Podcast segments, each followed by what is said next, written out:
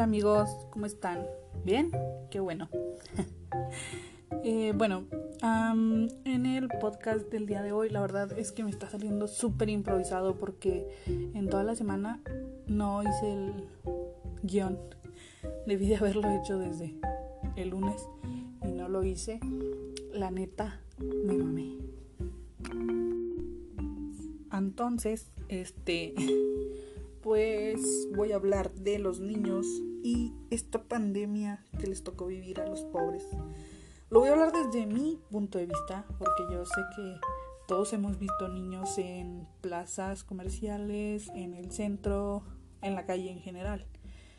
Pero desde mi punto de vista, Ana Pau ha salido solamente para lo más esencial, o sea, cuando viene su abuelo por ella o cuando hay que ir a alguna cita médica, si acaso a la tienda, pero muy rara vez pasa. En general se la pasa encerrada. Entonces, yo siento que estos niños de esta casa que viven aquí han tenido como mucha paciencia con respecto a esta pandemia. Este, ay. Bueno, los niños de aquí, específicamente de esta casa, se la han pasado, pues sí, literalmente encerrados, literalmente en pandemia, en confinamiento.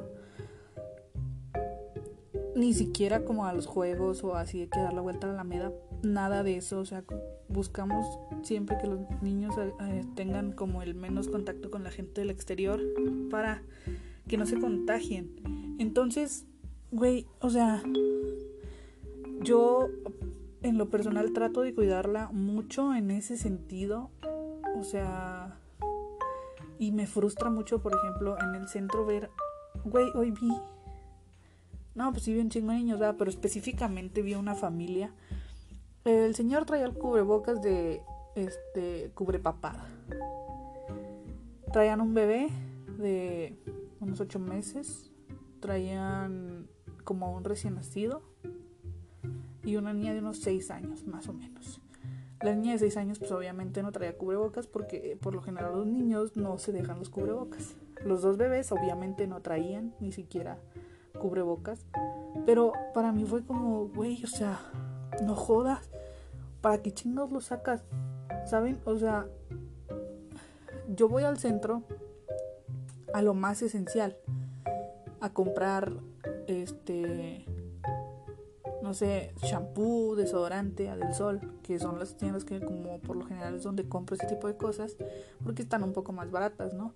Entonces, este, pues solo voy al centro específicamente a eso, o sea, ni siquiera ropa me he comprado en lo que va de la pandemia. No he comprado ropa nueva, entonces pues no es como que, ah, vaya y compre ropa, ¿no? O sea, ni siquiera como para ir a medirme o así. Realmente no voy a eso. Entonces me causa mucha frustración ver como a las señoras, güey, con un chingo de morritos en la calle, en el centro, y es como dices, ah, no mames. Yo sé que a lo mejor hay gente que dice que pues yo no tengo quien me lo cuide, ¿sabes? O sea, es como que tengo que llevármelo, tengo que llevármelos a todos, pero sí es como que tenerlos en el riesgo, ¿no? Bajo la la lupa de que posiblemente se contagien en la calle porque, güey, la neta, en, esta ciudad, bueno, hablo de mi ciudad en específico, no sé si, bueno, obviamente hay gente que nos escucha, bueno, que me escucha de otros países, pero aquí en esta ciudad en específico, en Saltillo, la gente sigue escupiendo en el puto piso, que eso es lo más pinche asqueroso que puede hacer alguien, desde antes de la puta pandemia. Desde antes de la pandemia me cagaba que la gente escupiera en el piso porque es lo más asqueroso que alguien puede hacer. O sea, realmente es como que guácala, güey. O sea, está bien que no te puedas aguantar el gargajo, güey, pero échalo en un pedazo de papel y ya, o sea, pero no lo escupas en la calle. Entonces, realmente la gente no ha dejado de hacer eso. Y es como que dices, oh, fuck, o sea, la neta, esos niños están en riesgo de contagiarse por este tipo de personas que escupen, que se quitan el cubrebocas para estornudar o para toser y es como que dices, o sea, realmente la gente no está entendiendo nada de esta pandemia, de verdad. Y yo específicamente he procurado, como les digo desde un inicio, este que mi hija salga lo menos posible a la calle, que esté lo menos posible en contacto con mucha gente, o sea, realmente solo está como con un círculo cercano, vaya dentro de lo que cabe, con un círculo cercano de personas que este, se están cuidando y pues obviamente aún así existe un riesgo, ¿no? Independientemente de eso, pero siento que estos niños son demasiado fuertes, o sea, se han convertido en pequeños pequeños muy fuertes, muy conscientes, muy este que han logrado entender realmente, o sea, porque son los niños los que a final de cuentas lo entienden. Si un adulto no lo entiende, obviamente estos niños van a seguir ese ejemplo. Pero si uno como adulto lo entiende y les pasa ese ejemplo a estos niños, lo van a entender. Entonces estos niños sí lo entienden, sí lo han captado, sí lo tienen como que bien presente de que si sales, pues te puedes contagiar del virus y ellos hasta ellos dicen de que el virus está allá afuera y así. Y siempre buscan como que cuando tienen que salir, ¿dónde está mi cubrebocas? Y esas cosas, ¿no? Pero siento que estos niños sí, o sea, realmente son muy...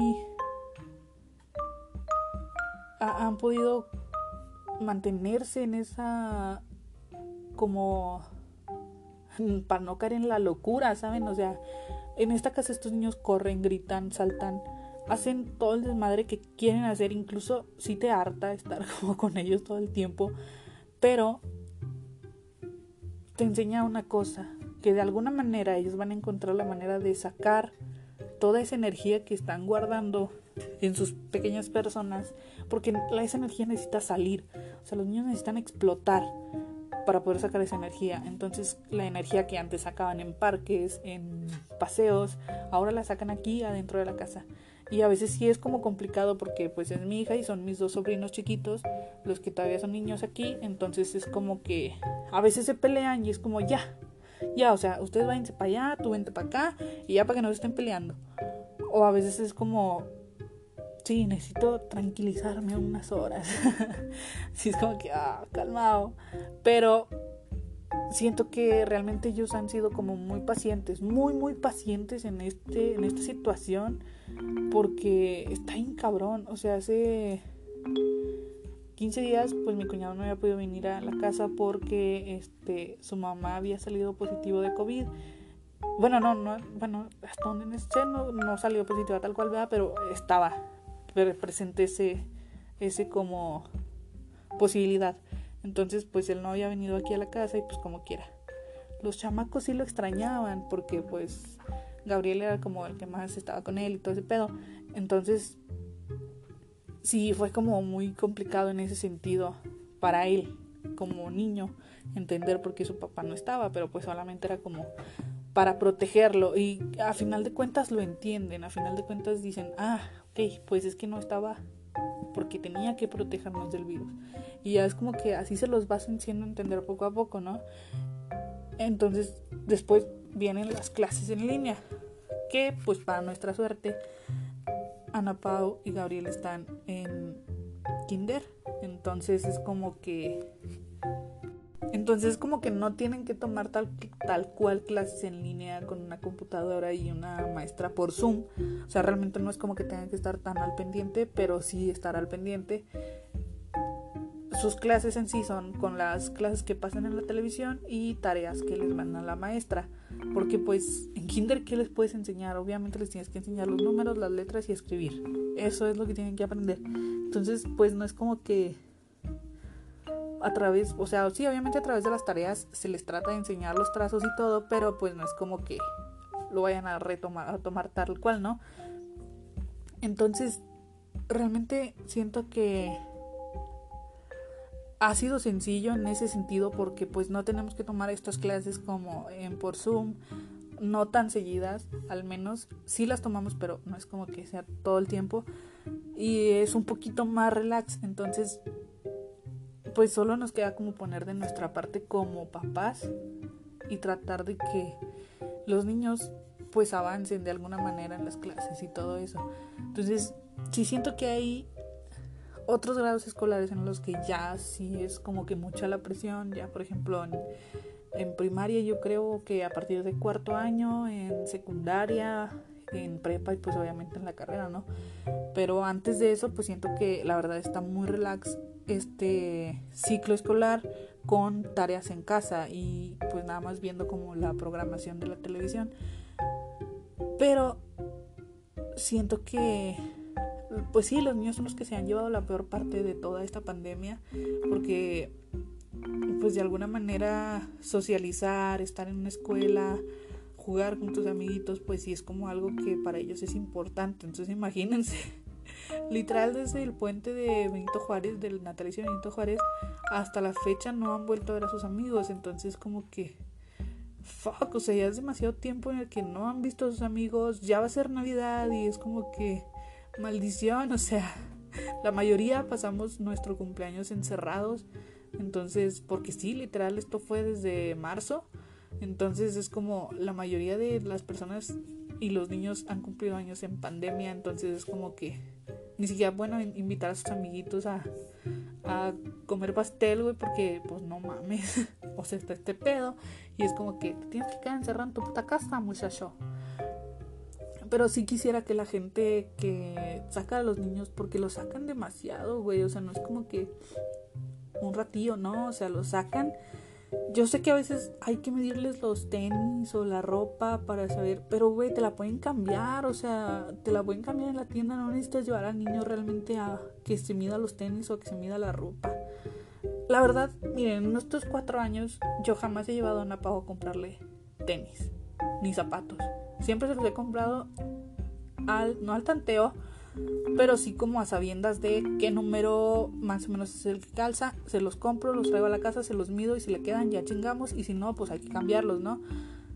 Pero siempre hay que buscar ese tipo de cosas, entonces yo generalmente hago eso, o sea, nunca le he llevado al centro a comprarle zapatos desde chiquita, o sea, es, una costumbre que ya se me quedó porque ya nada más digo, ah, pues sabes que ya le creció un poquillo el pie, pues vamos a subirle y ya le compro un número más grande.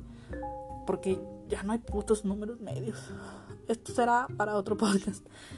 Entonces, como ya no hay pinches números medios, tengo que comprarle el número completo. Entonces, lo compro de un número más grande y así nos vamos, ¿verdad? Sin pedos.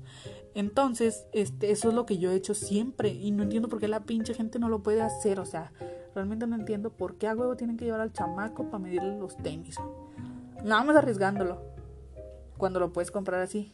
Pero, pues, obviamente, de alguna manera sí se entiende. Es como que pues no quiero dar dos vueltas, se los quiero comprar de una vez y ya que se quede así con ellos. Entonces pues ya.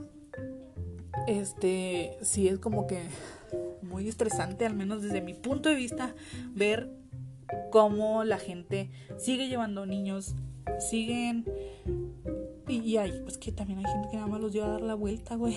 Eso es lo más frustrante de todo. Y lo peor es que ni les enseñan modales a sus pinches chamacos, güey. Todos tiran la puta basura en el piso. Justamente hoy vi una niña que tiró un bote, un envase de vidrio, güey, en una área verde de la Plaza de los Huevones. Y fue como que, ¿por qué haces eso, niña? O sea, enfrente de ti hay un pinche bote de basura. No puedes caminar tres pasos y tirarlo en la basura. Pero no, evidentemente no pueden porque en su casa no les enseñaron a hacer esas cosas. Cuando tienes que enseñárselos desde que son niños.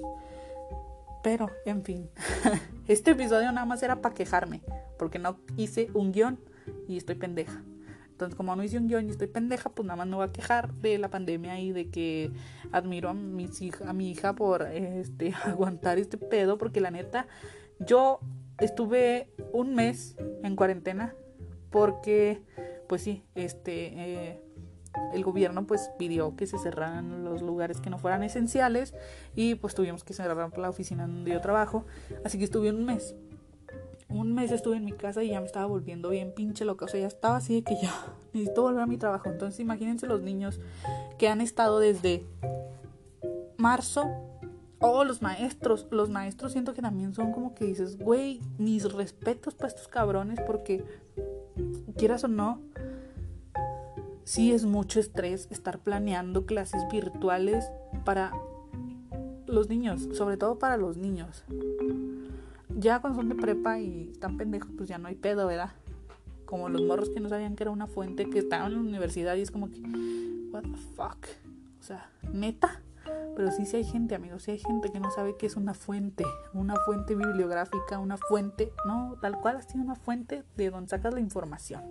No sabe, en, en universidad, en carrera. Entonces, sí, sí, sí he escuchado también de maestros que se han pasado de verga con lo que les dicen a los chavillos. Este, pero también siento que es como, bueno, de alguna manera es como que, ah, ya puedes darte cuenta qué maestros son los que son mamones literal con sus alumnos y qué maestros no.